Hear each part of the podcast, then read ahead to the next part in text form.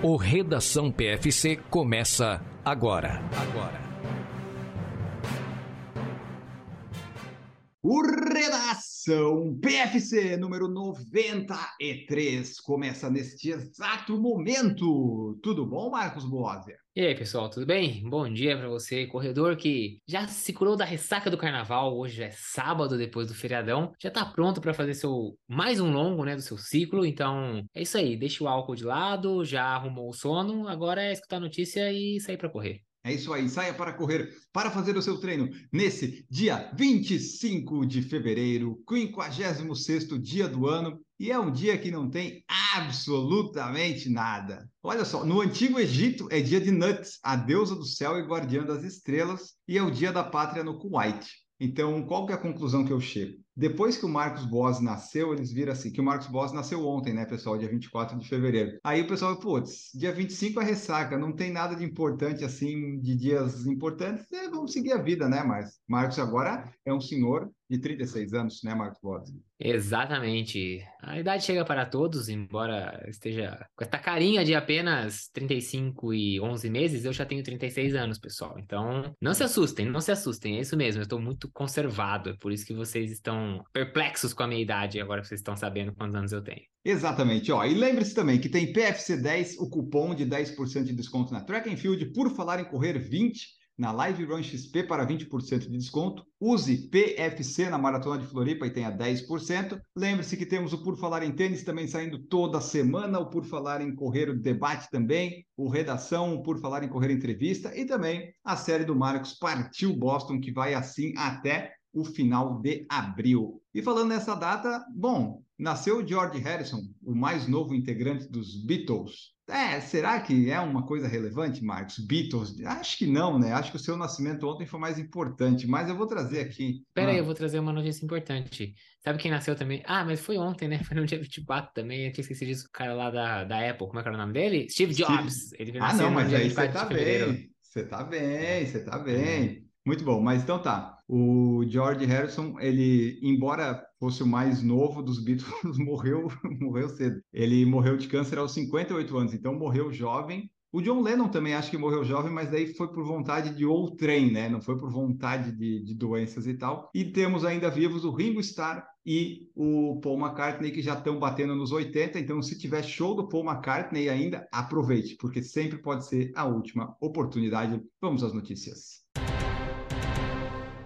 Tivemos a maratona de Sevilha no último domingo, Marcos Boazzi. Fiz a live sozinho, mas fiz a live, live de sucesso total de Sevilha. E nós tivemos os brasileiros participando, mas nenhum conseguiu o índice que era o objetivo, tanto do Paulo Paula, quanto do Justino, quanto do Joilson, quanto do Wagner Noronha e da Mirella Saturnino, nenhum conseguiu.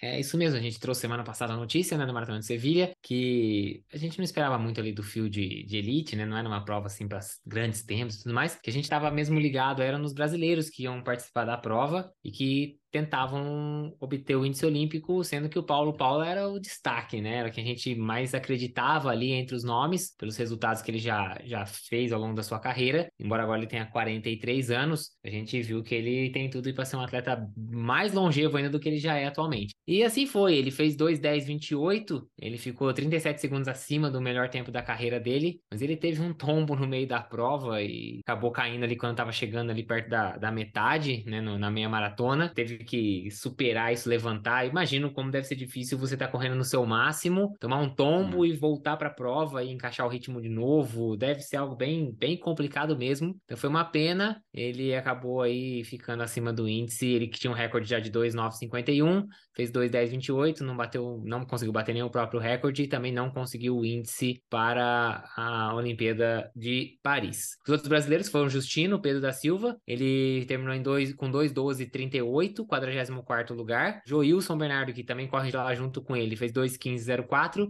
E o Wagner Noronha teve o tempo de 2,17,10. No feminino, a Mirella Saturnino, que foi o destaque que a gente trouxe, correu em 2,42 e 34. Então aí nenhum dos atletas brasileiros conseguiu o índice olímpico, uma pena. É, e lembrando que o índice está em 2,940 para os homens e 2,28 para as mulheres. Então, no masculino, talvez a gente ainda consiga aí. O pessoal para o Mundial tem até o final de abril ou maio era isso para fazer o, índice. Se quiser, o Daniel e o José Márcio já têm a, a, vaga garantida. E a prova, como o Marcos falou, foi não foi uma prova boa assim. A gente estava acompanhando mesmo os brasileiros aqui na live. Quem ganhou foi o Gadiza Shumi da Etiópia com 2,459 e a Jaqueline Kelal do Quênia com 2,2029. Mas já ali no quilômetro 30, 31 eles já estavam sozinhos, a gente já sabia quem ia vencer a prova. Mas de qualquer forma, a Sevilha está aí como uma das provas rápidas, né, para você que quiser tentar seu tempo recorde pessoal. Foi uma prova que teve um clima bom, largou no 8,5 lá em Sevilha, aparentemente uma prova boa de se correr. Então, se você tiver oportunidade, fevereiro de 2024 está logo aí.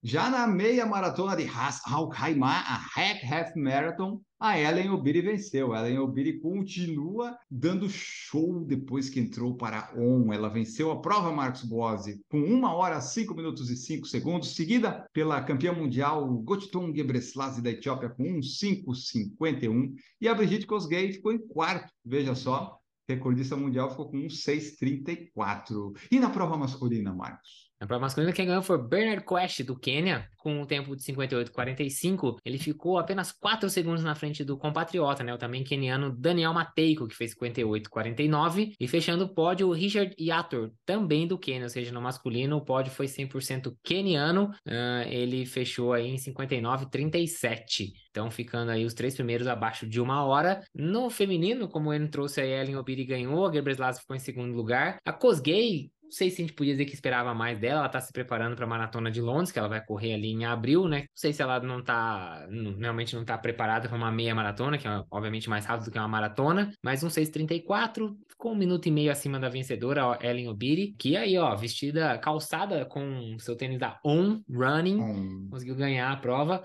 Como nós já falamos várias vezes aqui, o corredor faz o tênis, não o contrário. Esses caras aqui são umas máquinas. O que você colocar no pé deles aí pode dar muito bom. E foi isso. Então a prova foi os grandes nomes aí, as favoritas e o favorito também, né, conseguiram ganhar aí e comprovar o favoritismo deles na prova na Haas Al Khaimah e teve um recorde de 5.500 participantes que participaram de todos os eventos ali, que ainda tinha uma meia maratona de revezamento, uma corrida de 5 km e eventos de uma milha.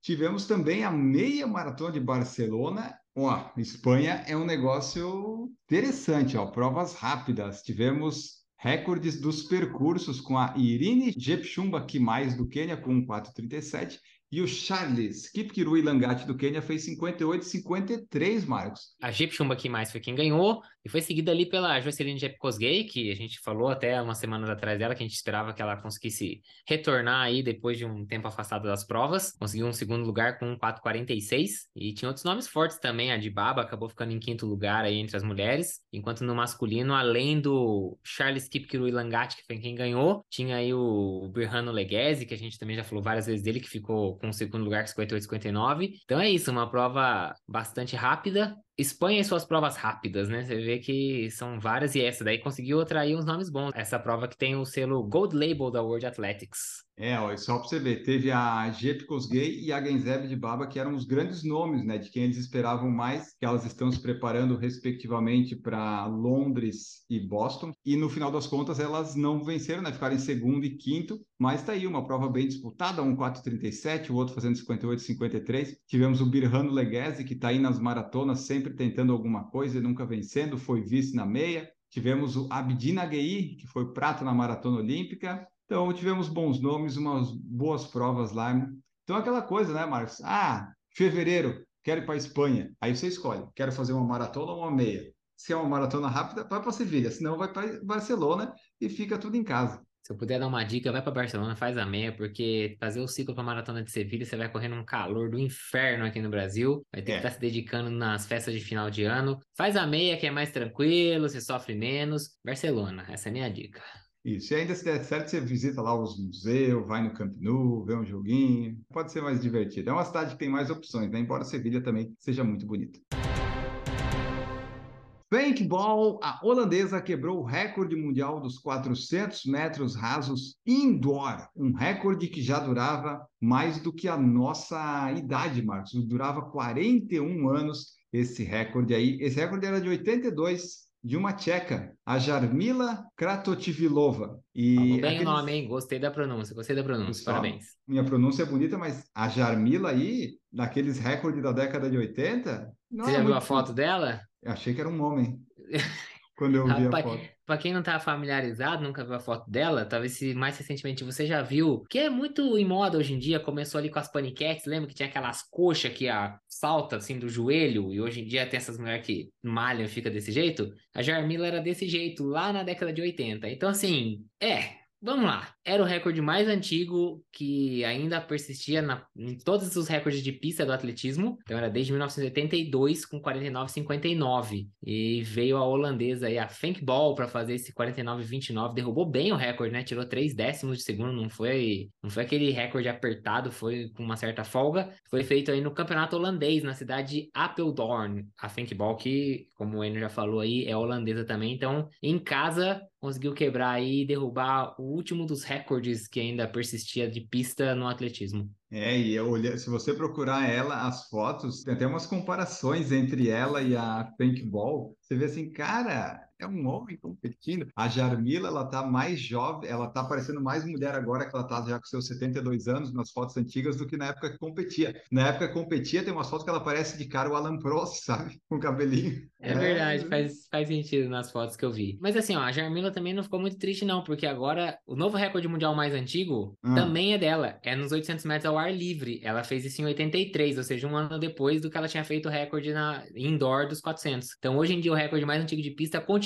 sendo da Jarmila, com 53,28. Você vê que ela, naquela época, dominou aí as, a, essas distâncias, né? Ela não era nas distâncias mais curtas, 100 200, mas no 400 e 800 ela dominou, fez o recorde em 82 no 400, em 83 nos 800, e agora ela tá com esse recorde aí em 83, só perde pro recorde de arremesso de peso da tcheca Helena Fibingerova, que tem aí 22,50, foi feito em 77, mas aí não é considerado né, um recorde quando a gente tá falando de pista, né, de corrida, né? Uhum. É o atletismo também, que é arremesso de peso, mas não é de corrida. Então aí a Bulk tem uma medalha de bronze olímpica conquistada nos 400 metros com barreira, Isso. E no Mundial do ano passado ficou com a prata também nos 400 com barreira e também no 4x400 misto. Agora ela coloca aí mais um, mais um item na sua lista de conquistas com esse recorde indoor nos 400 metros. Isso lembrando que ela perdeu para quem? Para Sidney McLaughlin, né? Que é a recordista mundial. Então é um confronto que pode ser bem explorado aí no futuro se eles quiserem colocar elas para competir. Pode ser interessante porque são duas grandes atletas velocistas com a mesma idade praticamente. Então dá para conseguir uma, uma boa disputa. E lembrando, né, Marcos, que depois desse desempenho da Jarmila, o Netinho fez aquela música. Jarmila, mil e uma noites de indoor com você. Sabe? Foi essa música que ele fez. Então fica aí, né? Que bom que esse recorde não é mais dela. Vamos para a próxima notícia.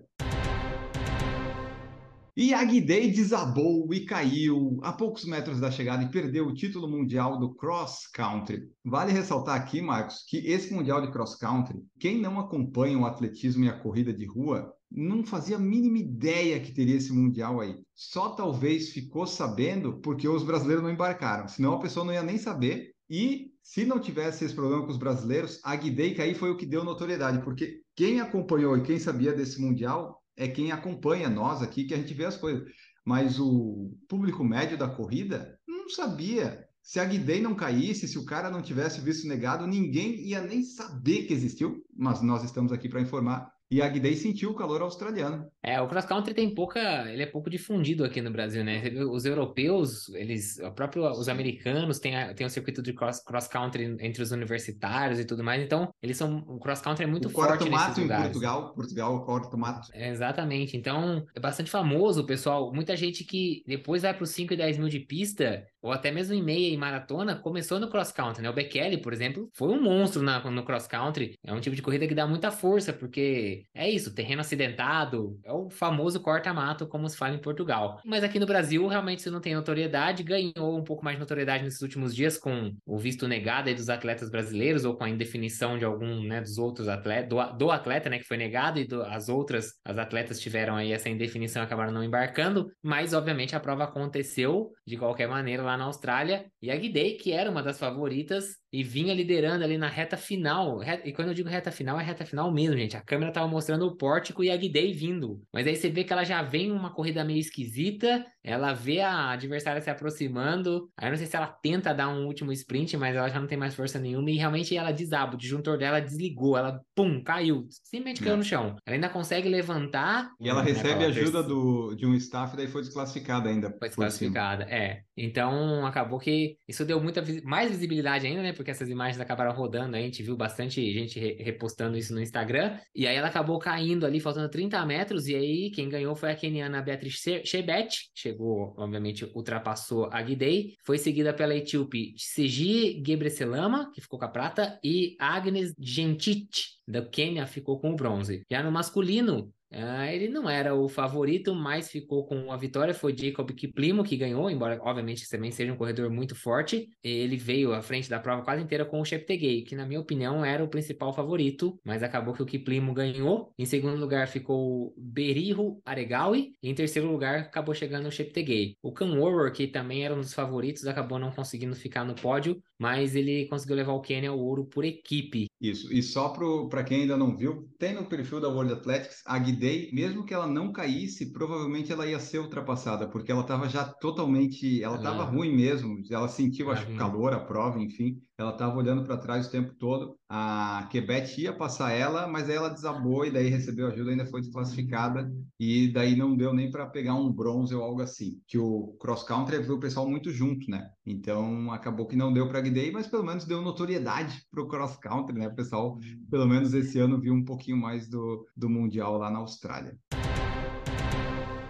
A World Athletics revelou os percursos da maratona e da marcha, Marcos Boas. Lá em Budapeste teremos quatro voltas de 10 quilômetros na maratona. Coisa boa, hein? Hum, nossa, é, esse pessoal não. Bom, assim, fica bom pro público, né? O público vê o, né, os corredores passando várias vezes, pelo menos isso. Então, os maratonistas, como você já falou, vão correr quatro voltas no circuito de 10 km, que vai largar e chegar na Praça dos Heróis que é uma, uma das partes de Budapeste, lá na Hungria, óbvio, onde vai acontecer o Mundial, considerada Patrimônio Mundial da Unesco. Já a marcha atlética vai ter circuitos de 1 km para a prova de 20 ou de 2 km para a prova de 35 km.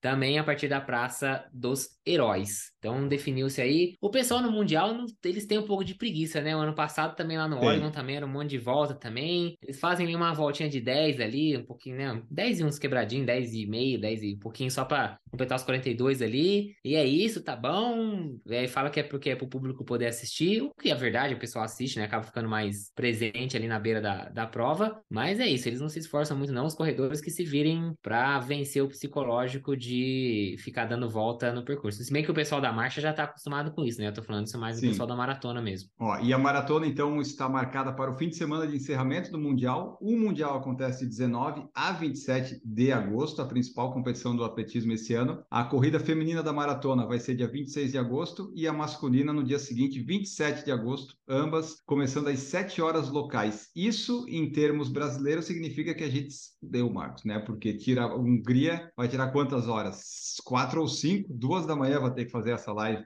É tão perdido, né? Eu tenho uma péssima notícia para te dar ainda por cima. O quê? Sabe Três horas? semana é esse? Floripa? Adivinha. Ai, caralho. Bah! Bah! E que horas é lá? Quantas horas a menos? São cinco ou quatro? Quatro horas na frente. Então nós temos quatro horas de diferença. A prova vai largar às três da manhã aqui. Bah, nossa live talvez fique pela metade. Vamos ter que pensar. Ai, ai, mas tudo bem, vamos ver como é que vai se desenrolando as coisas. Mas pelo menos talvez seja uma live que a gente faça em loco, né, Marcos? Se você vier correr a meia de Floripa, a gente faz no mesmo lugar. Ah, vamos ver como é que vai ser isso. Ah, só para lembrar, né? Marcha vai ser dia 19 de agosto, a dos 20 quilômetros, com início às 8h50. A feminina vai ser dia 20 de agosto, largando às 7h15. E os 35 quilômetros vão largar ao mesmo tempo na quinta-feira, 24 de agosto, às 7 horas foi desvendado o percurso lá da World Athletics do Mundial de Atletismo. atleta turca voa para o 15º lugar na Maratona de Sevilha após sobreviver ao terremoto lá na Turquia. Olha essas histórias legais aí que acontecem, Marcos. A turca Yayla Kilik Gonen correu a terceira maratona mais rápida da história da Turquia, depois daqueles terremotos que ah, morreu um monte de gente, teve jogador de futebol, um monte de coisa foi afetada lá pelos terremotos, interrompeu a vida da cidade essa tragédia. A nossa querida Gonella estava em outra cidade e tal, mas disse que esse resultado foi muito importante, né, Marcos? É, ela disse aí no Instagram depois da corrida que o resultado significa muito mais para ela, considerando que tantos seus compatriotas estão passando. Então aí vamos colocar o que ela disse. Abre aspas. Eu ficaria feliz se pudesse fazer o país sorrir, mesmo que por um momento após a catástrofe que estamos vivendo. E ela conseguiu a terceira melhor marca de uma maratona de uma turca na história e conseguiu ficar em 15º lugar na maratona de Sevilha. Então fica aí duas semanas depois do terremoto que, nossa, são milhares e milhares de, né, tipo, milhares e milhares de pessoas lá na Turquia e na Síria. A gente teve pelo menos um resultado aí, algo positivo, quem sabe para trazer um, um pouquinho de felicidade pro pessoal lá na Turquia. A meia maratona de Nova York vai acontecer no dia 19 de março e anunciou alguns nomes muito importantes. Fala aí para nós, Marcos. Então vamos lá. No masculino, uh, foi confirmada a presença de campeão olímpico Joshua Cheptegei. Vai ter também o recordista mundial da meia maratona Jacob Kiplimo e o medalhista olímpico Galen Rupp, defendendo os Estados Unidos, obviamente. Já no feminino, vai ter a atual campeã Sembele Teferi, a medalhista olímpica e mundial Ellen Obiri e a tricampeã Molly Huddle. Vão estar vão tá aí puxando, encabeçando a lista das favoritas no feminino feminino. Só para completar aqui, no masculino de cadeira de rodas vai estar o Daniel Romanchuk, que ganha tudo também quando participa, ele e o Marcel Hug, mas quem vai estar lá vai ser o Romanchuk. E no feminino, quem vai, quem vai liderar vai ser a Suzana Scaroni, também na Boa. cadeira de rodas. Então, ficam aí os nomes de destaque essa prova aí que espera ter mais de 25 mil corredores participando dela, é uma meia maratona gigantesca que acontece lá em Nova York, dia 19 de março. Isso, e só para trazer também que a Elish McGogan é para correr essa prova na preparação dela para a maratona de Londres. Vamos ver aí, dia 19 de março está logo aí, a gente traz mais dessa prova mais para frente. Uma notícia muito triste, fomos atingidos por essa notícia triste que me deixou realmente muito, muito triste, porque o Spencer, o Golden, é Golden Retriever, né? A raça dele, é, o é. Golden, é. o Goldenzinho amado, cachorro oficial da maratona de Boston, morreu após batalhar duramente contra o câncer. É, o Spencer, né, que estava sempre lá na, no seu local habitual, na rota perto do Ashland State Park, que é ali perto do quinto quilômetro, com uma bandeirinha de Boston Strong na boca, ele tinha quantos anos, Marcos? 11 ou 13? Tinha 13, 13 anos, 13 é, então, anos. É. Já estava na idade assim, que já... os cachorrinhos geralmente já se vão, né? Mas, enfim, ele tá, era uma marca da prova, o Spencer lá com a bandeirinha. Ainda mais cachorro de raça maior, assim, né? Já, né? Com 13 anos já é uma idade mais avançada. Ele teve diagnosticado câncer de fígado em outubro do ano passado e, infelizmente, ele não conseguiu passar por essa doença. Já é a segunda vez já que ele teve câncer. Ele teve um câncer em 2020, removeu um tumor, conseguiu se recuperar. Ele que estava sempre lá com a bandeirinha, como você falou, do Boston Strong, que foi aquela campanha que Boston fez depois dos atentados da bomba que aconteceram lá na, na linha de chegada. E, infelizmente, esse ano nós estaremos lá, mas não iremos ver o Spencer ali perto do Ashland State Park. Exatamente, né? Quem teria chance de ver mesmo era você correndo, né? Eu achei que eu poderia ver, mas não tinha como. E só para você ver como ele é importante, querido e conhecido, se você for olhar nas últimas postagens da Boston Marathon, ele é o que teve mais curtidas e mais comentários. Tem Kipchoge, tem um monte de coisa lá. O Spencer é o que tem mais curtida e comentários, porque era a parte mais importante de Boston, eu acho, né? Mas infelizmente perdemos o Spencer. E a última notícia para fechar no clima do redação é a melhor do dia. Milhares de corredores celebram o Dia Nacional da Panqueca com corrida de panquecas. Dia Nacional da Panqueca, ainda. Você sabia que isso existia? Lá na Inglaterra existe, né? E a pequena cidade britânica de Olney realizou a sua 578 septuagésima oitava corrida anual de panquecas. Quem diria 578? É isso mesmo que você entendeu, 578. Essa foi a edição da corrida de panquecas para comemorar o Dia Nacional da Panqueca. Impressionante como é que os ingleses conseguem fazer umas coisas e manter essa tradição, né? Bom, além de ser um ótimo item para você comer no seu pós-corrida, elas são um ótimo acessório de corrida aparentemente recentemente, por quê? Qual que é a história, Marcos? Em 1445, uma mulher em Olney perdeu a noção do tempo enquanto assava as panquecas. E daí o sino da igreja tocou e ela, putz, eu tenho que ir para missa. E ela foi, só que ela foi carregando uma panqueca para chegar lá a tempo. E desde então, milhares de amantes e corredores da panquecas participam da corrida de 380 metros todos os anos em 21 de fevereiro. É, e assim, não é só correr, não, tem algumas regras, né? Então, primeiro de tudo é que são sempre mulheres que correm, elas usam aventais e gorro, como se estivesse ali na cozinha. Além disso, cada um deve levar a sua própria frigideira do início até o fim. E, claro, tem que ter uma panqueca ali dentro. E a regra é bring your own pancake, ou seja, traga a sua própria panqueca. Tem que virar. E ao longo do percurso, ele tem que ir virando a panqueca ali. Então, elas vão correndo, segurando a frigideira